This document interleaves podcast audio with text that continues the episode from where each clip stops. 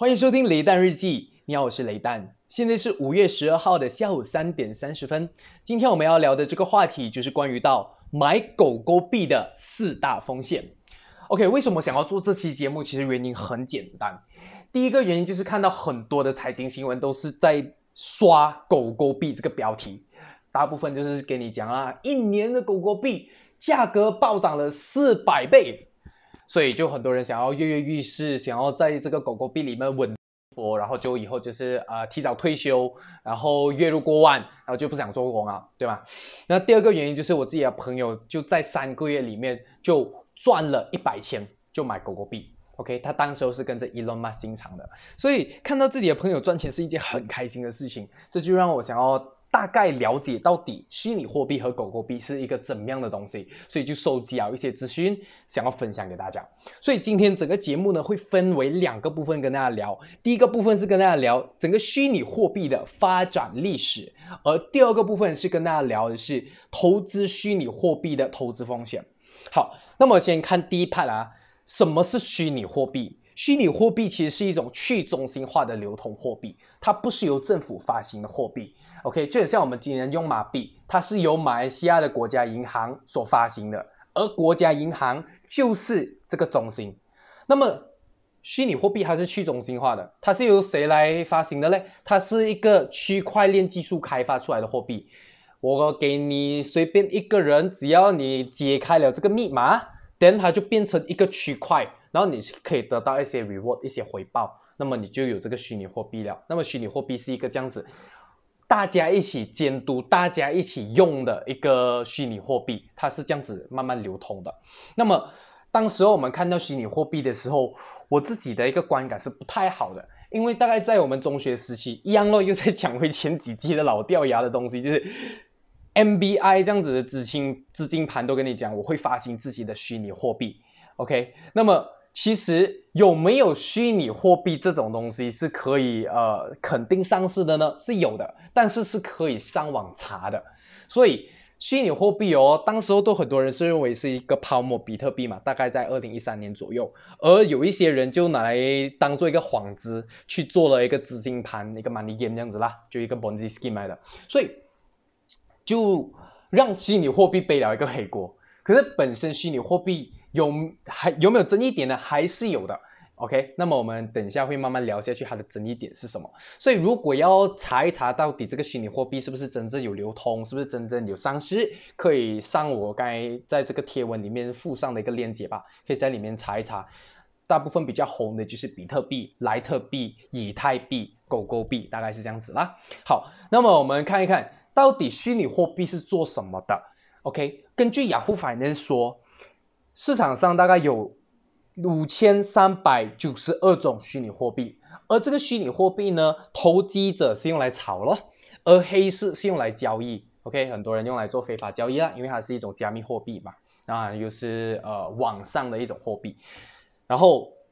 矿工就挖了，然后拿来卖咯。矿工就是跟你讲哦，哦，我放这个电脑，然后放一个显卡，然后就开始挖矿，然后他就会得到一些 reward，然后就会有一些狗狗币或者是一些比特币啦，看他挖的是什么。那么，呃，这个矿工呢？之前就有一些新闻嘛，他们就盗取一些电路，然后不停的挖嘛，在 MCO 期间，所以呃偷电路当然是不好了，不过挖矿其实是也是一种 investment 来的，所以我们可以从这几种不同的身份里面了解到一件事情，那就是不同的身份就有不同的用处。所以它本身就已经形成了一种生态，而这个加密货币呢，它的总市值是高达两万亿美金，OK，大概是一个苹果公司的市值啦，就是整个 crypto 来讲。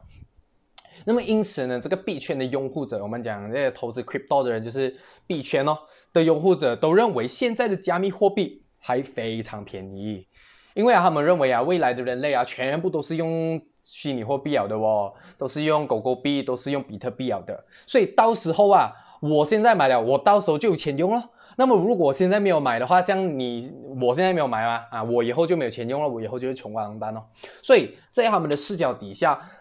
这个虚拟货币是未来的一定的一个趋势来的。我就有看到一个访谈节目，一个应该是研究量子力学的博士吧，他就是一个 Elon Musk 的一个追随者，他就讲这肯定是一个未来的趋势。那么有一些人就不认同他，那么他自己是完全是呃非常信仰，已经整个人进去里面了啊，所以就讲现在是一个奇异点爆炸了，OK，他就所以它的价格价格就这样子往上飙，所以。他就认为这只是一个开始吧，所以他是支持 all in 的。而我认为啦，大部分我们年轻人如果没有什么钱的话，尽量不要 all in，也尽量不要开杠杆哦，因为要保护自己的资金部位，才能够让自己生活继续下去嘛，对不对？好，那么讲完这些老掉牙的东西之后，再讲一讲到底什么是狗狗币。狗狗币呢，我们讲 Dogecoin。它是诞生于二零一三年的十二月六日，它是由两位工程师所创立的，一位是来自 IBM 的工程师 Billy Marcus 和另外一位是来自 Adobe 的工程师 Jackson Palmer 所创立。那么当时候创办人就为了要嘲讽比特币嘛，那比特币在二零一三年的时候那个。那个价格就飞到很高，那么他们就觉得，哎呦，这是一个笑话来的。他就用三个小时创造了这个富有迷因元素的狗狗币，他就觉得，哎，放一个柴犬的头像，因为当时候就已经是一个 meme 了嘛，他就放上去咯。那么它的代码是抄袭这个莱特币的代码来的，它改一些参数，然后加这个柴犬的头像，就诞生了 Dogecoin。而这个 Dogecoin 的创始人呢，在二零一五年的时候，他就跟你讲，哎呀，不要干这个狗狗币啊，都很像不赚钱的，像没有什么东西样子。他就把手上的狗狗币全部就卖掉，买了一辆多油大车，然后就回家种田了咯。那你知道哦，现在狗狗币暴涨哦。然后连创办人自己本身都觉得，哎呀，小丑是我自己，所以是一个这样子的一个玩笑开始，然后也是一个玩笑的结束，在这个创办人身上。而现在暴涨的这个期间，我们可以去聊一聊，到底为什么会暴涨？其实整个暴涨，我们可以看到从去年的三月份，呃，整个疫情就很严重嘛，马来西亚锁国，然后美国股市也不好嘛，之后美国就疯狂的印钱，我们叫 QE 啊，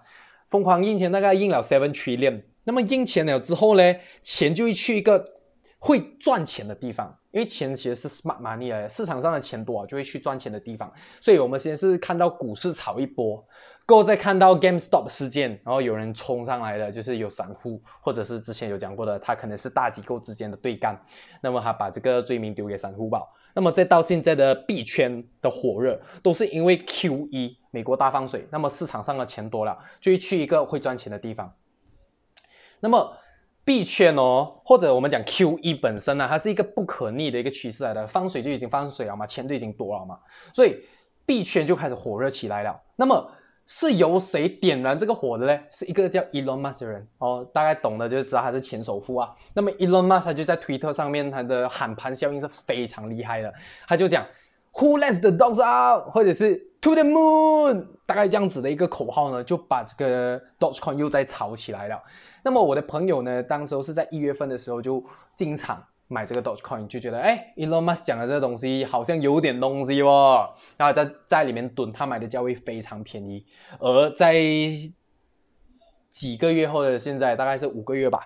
五个月后的现在就暴赚了大概一百千左右。当然看到朋友赚钱是好的，那么从这点我们就可以明白到一件事情，就是。币圈哦，或者是讲呃投资狗狗币哦，有没有人赚钱是有的，可是还是有人亏钱。这几天的波动，尤其是新闻出来已经是慢鸟嘛，那么现在才去投资的话，很多人在里面都是遍体鳞伤的，因为一天它的涨幅是十到二十 percent，所以很多人就是在里面啊亏大钱了，所以就觉得嗯就觉得这个东西到底是什么？因为很多时候他们也不知道是什么，就疯狂了摘一头去买，那么我就收集到一些资讯，想要跟大家换一换资讯啊，就这样子报。那么狗狗币或者是比特币，它本身在流通性上面有没有一些用处？是有的，因为 Tesla 哦，它已经开始接受比特币可以用来买 Tesla 的车。那么它在一月份的时候也大概用了十五亿美金去买这个比特币，因为一样咯，也是 QE 吗？你市场上的货币多了，这个货币就不值钱了。那么我倒不如买一个未来会保值的一个货币，就是这个比特币来赚钱，不是更好？所以它比特币的确也让 Tesla 赚了不少钱了。所以这个对他来讲算是一个 diversify portfolio 的其中一个方式啊，就是他把他的这个资金部位做一个配置，那么他就可以分散掉他的风险，并且从这边也赚到一些钱。那么这样子的一个消息哦，就喊盘喊上去，那么投资者疯狂，它整个现象是一个怎么样的现象呢？我们这里就我大概看了一些文章，他就跟你讲，这个算是一种 formal buy and panic sell 的一个现象来的，就是因为大家就是不知道为了什么买的，算是一种心态上啊，fear of missing out。怕自己失去了一些东西没有跟上去啊，结果就不停的买，不停的买，不停的买，所以价格就一直飙飙飙飙飙。可是当它波动一点点，它下杀的时候呢，大家就 panic 了哦，就整个就崩溃啊，然后就 panic 了。所以进场的时候已经是大部分就亏一点点了，再加上它的价格极其的不稳定，快快卖掉止损的时候，其实已经是亏损了再止损，可能之后又再回来还是怎么样，有些人是被套住也不知道，所以。这就是投资，呃，狗狗币这近期来的一些动向啦，简单来讲是这样子，所以。我们可以看到，就是从上一次的 GameStop 事件，再到这一次的狗狗币事件，我们就可以看到，现在炒币哦都需要一个口号，它配上一个口号，再配上股民的这个 formal buy 的这个心态的话，那个价格就这样子冲上去了。可是我们要想一想，其实我们的散户的资金是小的，我们散户的资金也是，比如讲，我认为一块钱是我的心理价位，他认为是一块半是他的心理价位，那么大家的资金是非常的去向，去向是不一致的，所以。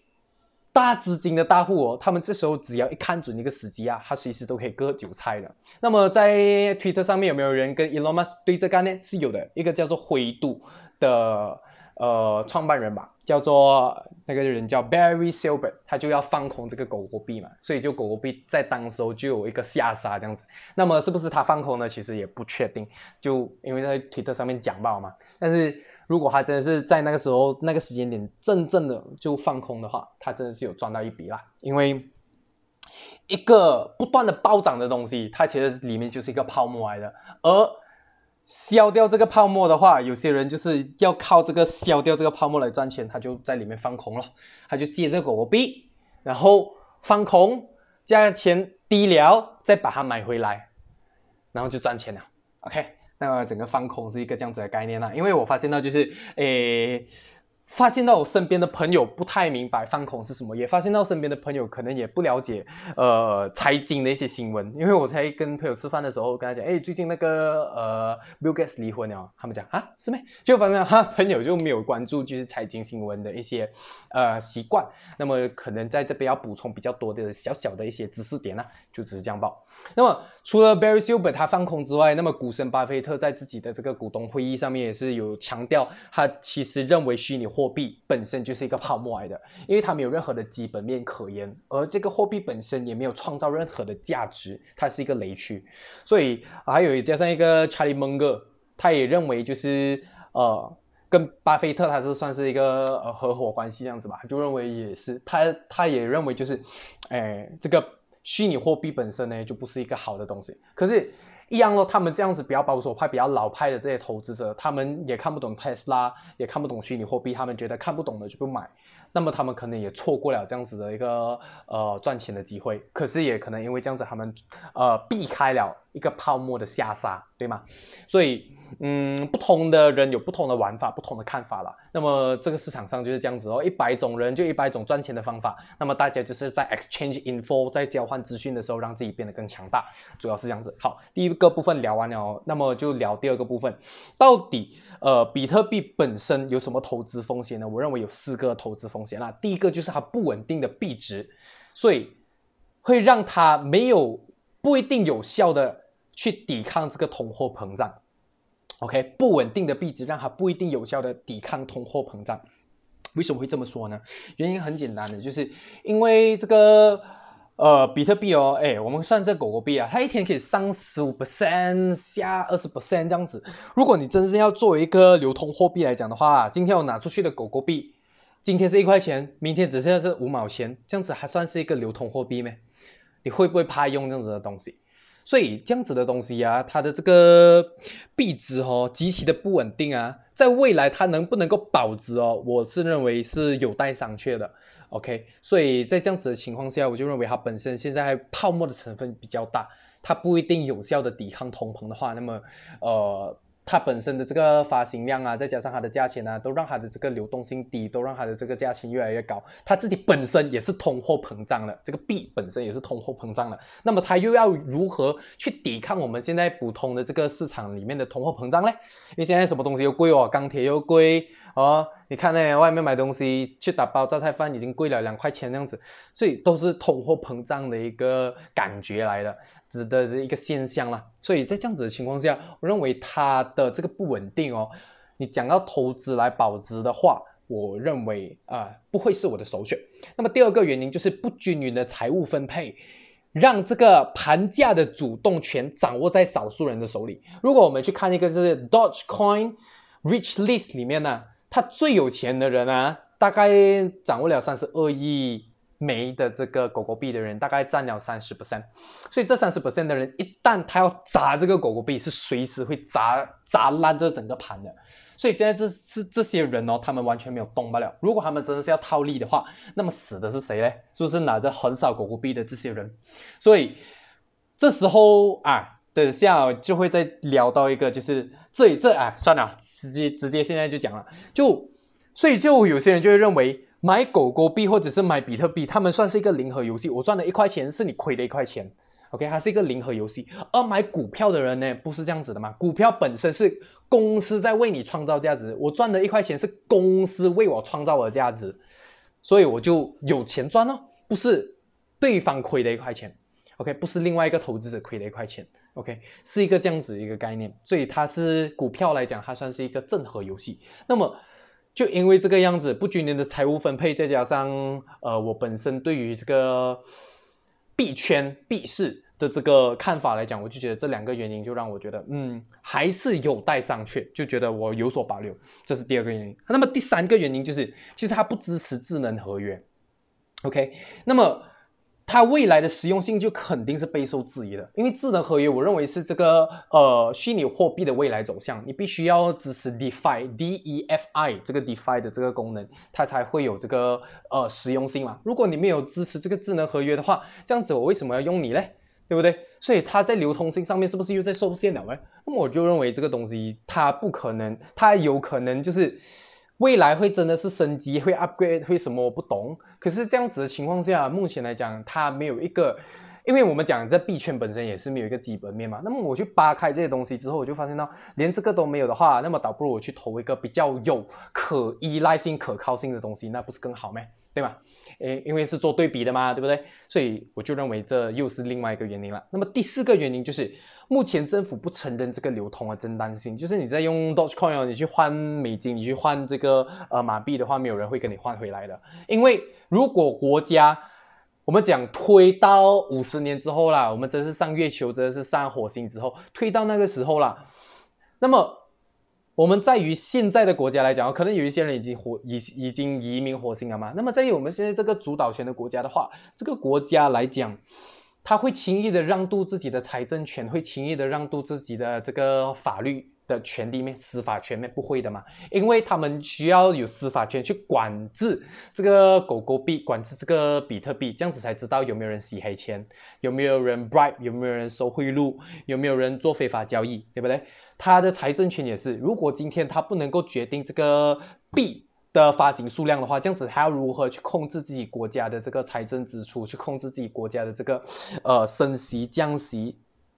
对吧？所以因为现在我们引用的是这套模式嘛，那么未来会不会反方向用另外一个全新的 system，一个全新的生态，是可以控制这个国家的发行货币，去控制到底有没有通货膨胀、通货紧缩呢？那个不懂。对不对？那个还太远嘛。不过在目前来看，我觉得就因为这四个原因的话，我就觉得，哎，它不会是我的首选哦，就只是这样子。但是我还是在观望，还是不停的在呃累积吸收更多的资讯进来。那么，呃，讲完了这些之后。就想跟大家聊的是，其实这整个投资圈来讲啦，现在我们可以看到东西都是越来越贵。为什么投资重要？就是因为投资本身就是算是一个财务分配。那么财务分配，我就看到了三个市场：第一个房市、房地产；第二个股市；第三个币市。而第三个币市我是放在最后的。而前面第一个方式的话，我就看到其实现在大部分的房地产都是赚钱的。有不是讲大部分房地产赚钱，而是我们讲中国上海的买了这些房地产的人，难道不赚钱吗？那么谁来亏钱？没有买的人亏哦，对吗？那么同样的，在马来西亚里面，我们要选对地段，如果不选的不对的地段的话，那么你也有可能会投资失败。那么房地产本身，我认为它是一个可以用来投资的标的来的。OK，第二个就是投资股市。那么投资股市里面的话呢，嗯，我们需要现金咯。需要现金去投，那么它的流动性也会相对的比较高。那么选一些适合自己的股票，可能一些比较稳定的蓝筹股啊，可能是一些 REITs 啊，可能是一些银行股的话，那么呃做好自己的资产配置，然后看对一个自己心目中的价位的话，呃放长线来玩，然后做一些基本面分析，我都觉得哦是一个不停让自己的财务诶商业嗅觉越来越敏锐的一个过程啊。好，那么祝大家未来能够闷声发大财，能够呃在自己的生活上越过越好。哦，现在 MCO 三点零就已经执行好几天了，那么希望真的是外面的车能够少一点啊，因为 MCO 真的就是 MCO，不是给你讲 MCO 还能够出来拎杠的话，那个就没有 MCO 的意义了。好，那就今天就聊到这里，我们下期节目再见。